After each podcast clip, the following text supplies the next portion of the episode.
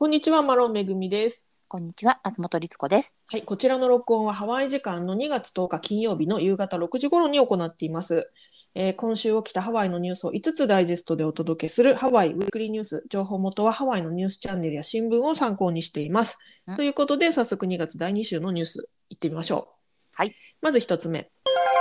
えーハワイ渡航に際しブースター接種の必須必須化はなしということで、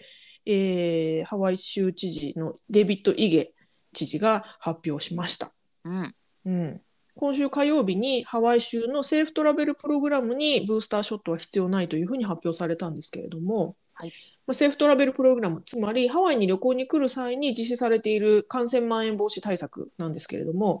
あのブースターショットを受ける必要がない、つまりこれまで通りハワイに来るまでに来るにはこれまで通りに2回のワクチン接種、または事前の陰性証明書を提示することで、えーハワイ到着後の自己隔離が回避されますよというものですね。はい。で、これにブースターショットを加えるかどうかっていうことが議論されてたんですが、このほどそれは必須じゃありませんよというふうに、えー発表されたと。で、えーその背景として、新規感染症例数の減少が挙げられていると。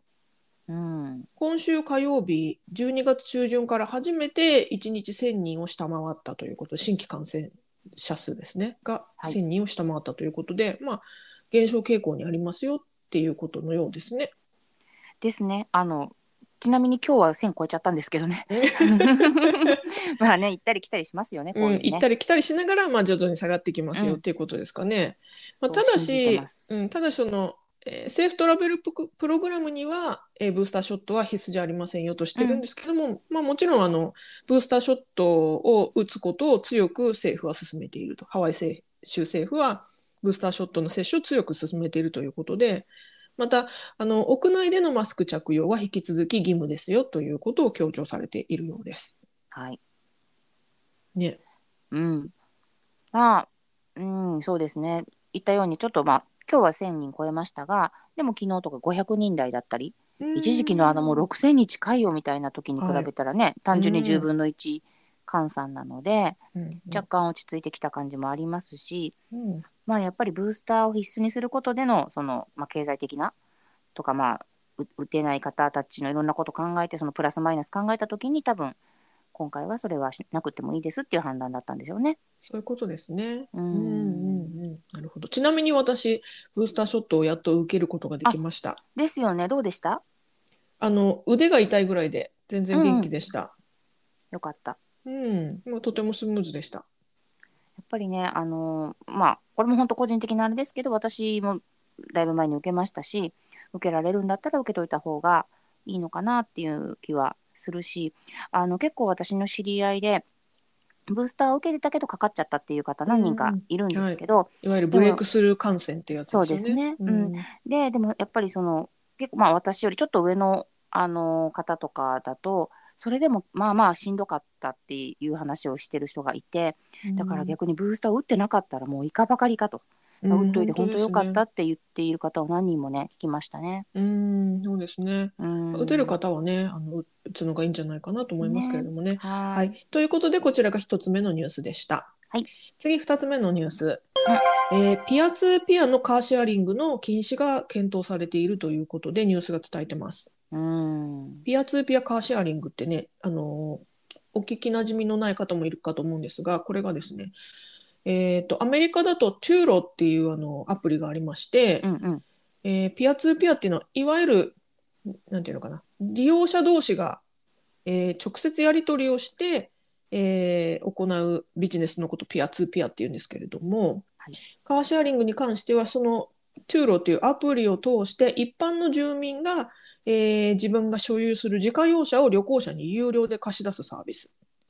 まあ、い言ってしまえば民泊ならぬ民レンタカーみたいな感じ。ですね。あのこれが、えーハワイ州で禁止されるかもしれないっていうその禁止を今議会で検討しますよっていうことなんですって。でこれあのなんで今この話題が出てるかっていうと、うんええーハワイ州ではですね、昨年春から夏にかけて、まあ、秋にかけて、まあ、現在も引き続きですが、はいアメリカ国内の旅行ブームがありまして、うんもうハワイが旅行バブルみたいになったんですよね。で、はい突然その今までパンデミックで人が来てなかったところに突然の旅行者バブルでレンタカー需要が、ま、あの急激に伸びちゃったためにレンタカーの供給が全く追いつかなくなったんですよね。それで、はいあのもう1日普通のセダンタイプの車が1日借りるのに1000ドルとか、もう1000ドル払っても車がないぐらいの状況が続いたところで、このピアツーピアのカーシェアリングが登場したと。うんなのであのハワイに住んでる方が自分の自家用車を旅行者に一時的に貸し出す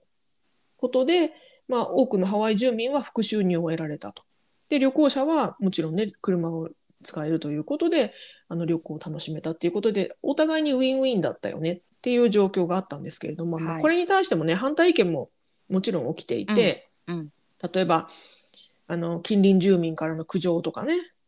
まあ、いろんな問題も多発したということだったんですが、まあ、これに関して今回そのハワイ州議会で禁止が検討されると。うんであのこの、まあ、禁止を検討する背景としてはこのピアツーピアのカーシェアリングが現在は全く規制規制が入っていないと。で観光郊外につながるんじゃないかっていうのが理由の一つなんですって。観光郊外つまり、まあ、静かな住宅地にたくさんの旅行者が来て要はその車の貸し借りのために普段だったらその住民しか入らないようなエリアに旅行者が来て車を、え乗り降りしてるみたいなことがちょっとどうなのかなっていう問題だったりあとはまあ路上駐車がねそういう意味で溢れてしまったりマナーの問題とか、まあ、そういった問題があると。でまたもう一つの問題としてこのカーシェアリングにの利用に関しては無課税だということなんですよね。うん要はそのコンシューマーというコンシューマーで、えー利用者のがお互いに直接あの車の貸し借りと金品のやり取りをしているので、業者が入らないってことですよね。そういうことです。で、まあ、そこがね問題なんじゃないかっていうことが争点になるようで、えー議員さんの一人ショーン・クラショーンクイン・クインラン議員という方のコメントをご紹介します。えハーツやエンタープライズなどのレンタカー会社を利用すると、レンタカー料金に加えて税金も徴収されると。で、その税金は、え道路などのインフラを整備、改善するための資金となっています。しかし、ピアツーピアの場合はそうした税収がありませんし、またピアツーピアを利用する旅行者は低支出に収まる傾向があり、大量のえー低支出低支出の観光を支持したくないというのが自分の地区。この方、あのノースショアの、えーなんか地区の議員さんなんですけど、はいえー自分の地区の多くの住民の意見ですということなんですって。うんまあ確かにあのレンタカーの税収ってバカにならなくてだからそれがそのレンタカー利用者がの多くが、まだまあ、多くというか、まあ、一部がこのピアツーピアに流れてしまうのであれば確かに税収は減ってしまうよね。というのはありますよね。うん、だから本当に問題と問題といえば問題がたくさんあると思っててさっきもめぐみちゃんが言ったように、あの道路路中が増えてしまうとか、うん。なんかねこれもいろいろルールがあるんですけど、えっと、例えば公共の場所でその貸したり返したりするんじゃなくてちゃんと自分家の敷地内で、うん。あの貸し借りしてねみたいなのとかルールあるんですけど、うんそんなバカでかいパーキングを持った人ばかりでは世の中ないですし、うんね。ね、どうしてもあの重なっちゃうことが多かったりあとなんかこう前は話しましたけど借りたはずの人がこう返そうと思ったらたまたま貸し主がいないから、もうなんか隣の家に置いてっちゃったとか、なんかね。そういうトラブルもあるんでしょうね。うん近隣トラブルもあったりしますし。でもうあの今も別で言ったようにその税金の話もあって大体こういうのってね多いじゃないですか。タクシーとウーバーもそうだったりとか。うん。まあ、なんとなくこうちゃんとちゃんとこうやって団体でやっていろんなことやってる人たちよりも、えー、と個人的にやり取りした方が安かったり簡単だったりするんでそっちに流れるんだけれどもそうするとじゃあ今までちゃんとやってた人たちどうなっちゃうのっていう問題、うん往々にして起こることですもんね。そうですね。うんただもうそのレンタカー自体が以前のようにたくさんそのもう供給ができるように完璧になっているならばうん禁止だとか制制御みたいなことっていうのもね、あの現実的かなと思いますがうん多分まだね足りないんじゃないかと思うんですよね。うんあとやっぱレンタカー高いですしね。そうですよね うんだからその辺のこうやっぱり需要と供給の兼ね合いがどうなっていくかっていうのもあると思うので、まあ、うん皆さんそれぞれの立ち位置とか思いは絶対あるんだけれどもうん。どうやってねあの折衷案というか折衷点か、そういったところを見つけていくのかが大事かなっていうふうにね思いますけどね。このニュースではこのトゥールを使って車を貸し出している要は住民の側のねコメントっていうのも紹介されてまして、ある方は、車を取り上げたところで旅行者がハワイに来るのを止めることはできませんよねと。だからこんな意味ないんじゃないの言ってる人がいたりうん。あとはまあハワイでの生活費は非常に高いためあの車を貸し出すことによる副収入はとても助かっていると。まあ、確かにそういう副収入的な問題、あとねこれなるほどなと思ったのはハワイ島にお住まいの方のコメントでは、まあずっと車の予約が入っていたということで、まあ、かなり人気だったそうなんですけどこの方は長年にわたり社会保障障害を抱えている。社会保障障害ってねソーシャルセキュリティ・ディサビリティって書いてあってちょっとよくわからないですけどおそらく何らかの事情で働けないくて社会保障もきちんと受けられない人なのかな。と想像するんですが、まあ、こういう方の場合は体に負担をかけずにコンスタントに収入を得ることができるからとても助かってましたっていうふうにも述べられててあなるほどそういった場ケースもあるのかっていうふうに考えたりしました。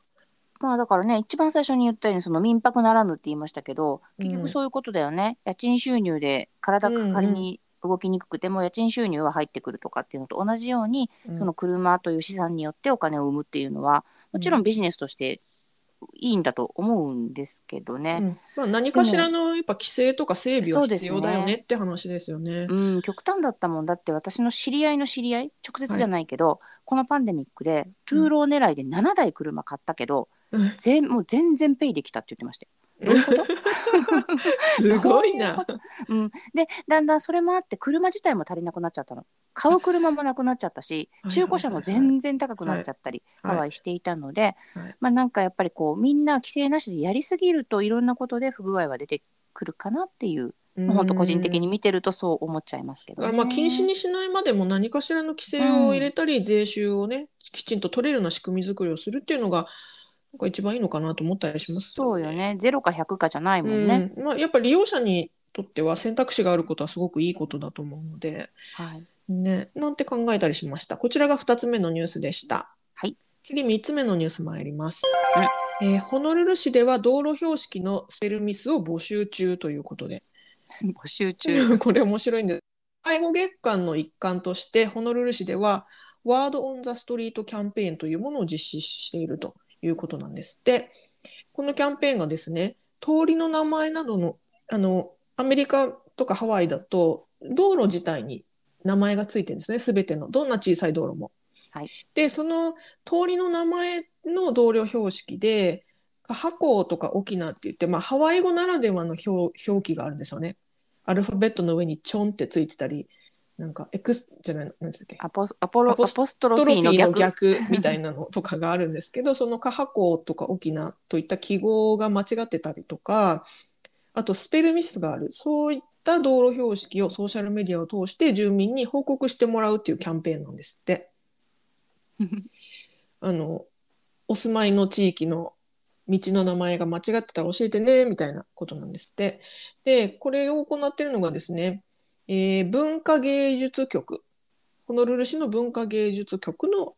えー主導で行っていると。で、そこのエグゼクティブディレクターのマカナニさんのコメントをご紹介しますと、通りの名前には実際にその地域に住んでいた人たちの古い家系の名前やそその土地に伝わる話などが由来していることが多いのですと。でそれを政府側の私たちが知らないことでもえ古くからその土地に住んでいる方は知っているのでぜひそれをシェアしてくださいということで。なるほどね。うん、なるほどねっていう。で、うんえーこのねキャンペーンの参加方法なんですがインスタグラムに道路標識の写真をアップしてアットマーク HNL アンダーバー MOCHA ホノルルモカっていうのかな？をタグ付けして、えーさらに、えーハッシュタグ、ワードオンザストリートっていうのを使ってくださいね。っていうことみたいです。で、まあ、これあの、これであの、インスタグラムでシェアされたものの中から、しっかりあの、ハワイ語の専門家がその内容を精査して、情報が正しいと判断されたら、その道路標識もしっかり変更されるということなんです。なかなかいいですね。うん、面白いですね。まあ、それだけ間違ってるとこが多いってことなんですか？そう前提間違ってるっていうのがすごいですけど。ねえ。うん。まあでもねやっぱりすごくややこしいですしその沖縄やカハコもかカハコもそうですし、うん。あとまあ人の名前とか土地の名前に由来してると、うん。一般の人だとわからないからもしかしたらその作った人のほんのちょっとの過ちでうん。スペルがね、違うっていうのもなきにしもあらずかなと思うのでうん。まあどれぐらいそういうのが見つかるのかちょっと私もチェックしてみます。ねこれちょっと話ずれますけど、この道路のね、名前の間違い出たし、すっごく気になるのが、はいあの、Google マップってあるじゃないですか、うんうんウェブサイトしあのシステムの。Google マップの日本語表記で見ると、あの、ハワイの道の日本語表記結構間違ってんですよね。いや結構っていうかもう 笑っちゃうやつありますよね。あります。なんか、マッカリストリートっていうのがあるんですけど、それもマックカリーとかになったり。まあでもね私も日本語読みしたらマックカリーだもんあれ。そうですよね。でもね、一番ね、消せないのが、私が以前住んでた、あの、あの、貝向きっていう地区にあるね、ウィルヘルミナライズっていう、あの、坂道の、えっ、と、何でしたっけ、もやもやもやもやサマーズね。とかでもね、取り上げられた割とあの、有名な道があるんですけど、これウィルヘルミナライズなんですけど、うん、Google マップで見ると、ウィルアミーアライズってなってて、ウィルアミーアどっから来た？って毎回思います。本当ですよね。だから、ううんん、私もえないじゃんウィルウィルヘルミナってなりました。ねえウィル、うんウィルヘルミナライズなんですけどね。うん、結構それでね、ブログとか間違って書いてる人多いから、ちょっと Google マップ、罪作りだなって思ってますけどね。まあ、こ今回のこのキャンペーンはね、Google マップのことじゃないんですけど。はい。はい。まあねでもちょっと興味ある見てみます。はい。ということでした。こちらが3つ目のニュースです。はいえー次4つ目いきます。うんえーハワイ祖先の遺骨がドイツ、オーストラリアから返還されますということで、これどういうことかと言いますと、はい。えー100年以上前に盗まれた約58組のイビクプナ。イビクプナとはハワイ祖先の遺骨のことを指すそうなんですが、えーこのイビクプナがハワイに戻ってくるということでニュースが伝えてます。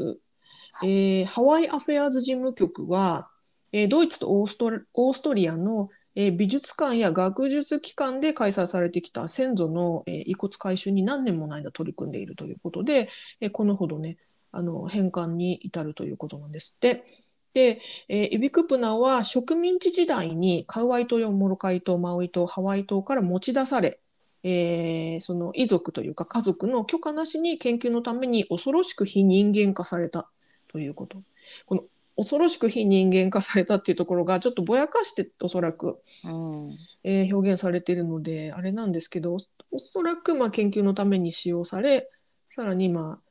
なんていうんでしょう一つところにねうんあのまとまってなくてバラバラにされちゃったとか、まあ、そういうことのようです。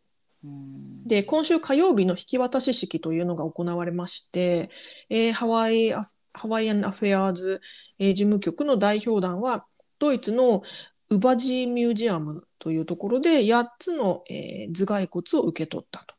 でまたこの代表団は残りの遺骨を集めるためにドイツの他の機関に行き次にオーストリアウィーンに行く予定で58組のえー、全ての遺骨の全てが、えー来週火曜日までにはハワイに返還される予定なんだそうです。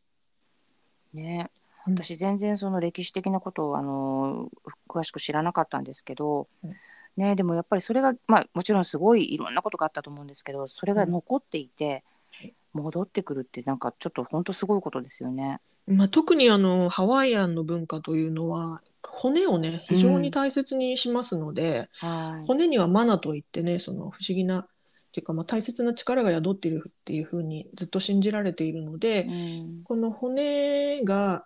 まあ、自分の故郷にしっかり戻ってこないことにはその休まらないと信じられてますから、まあ、今回のこの返還に関してもハワイの指導者たちは遺骨が故故郷に戻ることで癒しと尊厳の回復が可能になりようやく平和に休むことができるというふうに語っているということです。うん。ね、そうですよね。ハワイアンって本当に骨とか骨にそのすごく力を持ってるっていうことを信じてるので、まあ、うん。昔の王族のね骨とかは逆にそれを盗むっていう、そうなんですよね。ね。人たちがいたぐらいうん。のものなので、うん。まあね、ちゃんと帰ってきて本当にこううん。癒しと尊厳もたらされることをはい。喜ばしく思います。はい、本当ですね。100年以上前のものですから、もうこれね活動された方は本当に大変だったかと思いまね、すすが、ごい尽力されたと思いますしね。ね。ご家族とかご遺族だってねみんながこう直接の方々がどんどんと年齢も重ねてたでしょうから。うん。ね。これはいいニュースだと思います。はい。はい、えー最後5つ目のニュース参ります。はい。えー過去2年間でハワイのアルコール消費量が23%増加したということで。大変だ。すごい23%っていうとねすごい数ですけれども、うん米国中毒センター、えーそうですね激伸びですね、えー米国中毒センターというか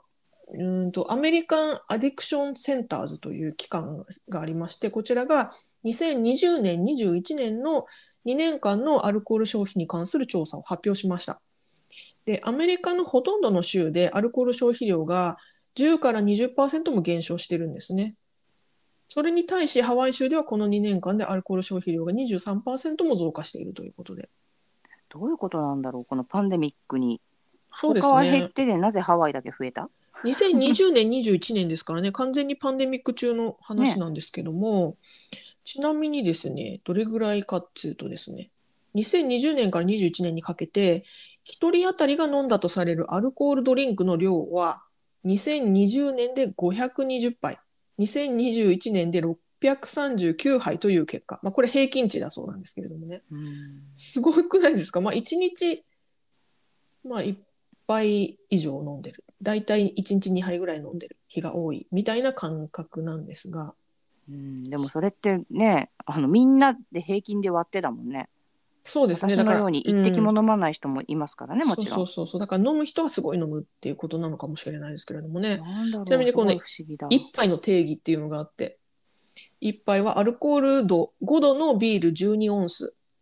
またはアルコール度12%のワインを5オンスということなんですって。だからまあ結構多いなって思いますね。そうだよね。うん。うんなんだろう。外に出れなくなって他の州は減ったのに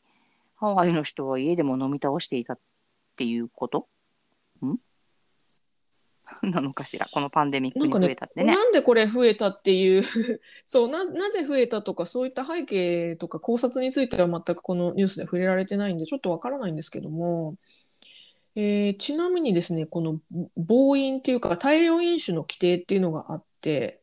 えーうん米国中毒センター先ほど言ったアメリカン・アディクション・センターズによるとその大量飲酒の定義っていうのが男性の場合では2時間で5杯以上女性は4杯以上の飲酒をすると大量飲酒とみなすんですって。うんでアメリカの成人、これハワイだけじゃなくてアメリカ全土ですけれども、アメリカの成人の6人に1人は4回の暴飲をしていると。つまり毎週末ぐらいね、暴飲をしているってことですね。そうで、またはい、で、またさ18歳から34歳の、えー若年層が、えー暴飲する率が最も高いということなんですって。ていうか18歳飲んじゃダメでしょうよ。はい。21歳からのはずでは。法的に法的にはえあの認められてませんが、まあ、そういうことなんです。まあ、若いからハメ外しちゃうっていうことなのかな。うんまあ、若らいでもないけどっていう感じですね。まあね、うんあの、まあ、要は体調にね、あの、なんでしょう、害がなければ、うんまあ、好みで飲むのはもちろん嗜好品ですし、いいと思うんですけどね。うん、うんただまあそうなんですよ。だからまあ体を壊さないのであれば自分のコントロールの範囲下であれば別に責められることではないんだけれども、はい、ただこの同センターはですねこの大量飲酒はアルコール中毒だけでなく自動車事故や暴力事件がん、えー記憶や学習に関する障害など多くの問題を引き起こす可能性があるというふうにも付け加えてます。うんということで。酒を飲んでも飲まれるなみたいな。まあね、ちょっと、ことなんもう本でしょうけれど当に、うん、まあ自分のコントロール下にね、みんなあると思って飲んでるんでしょうけれども、うん、うん、でもあの心当たりがある方はぜひちょっとこううん。胸に手を当てて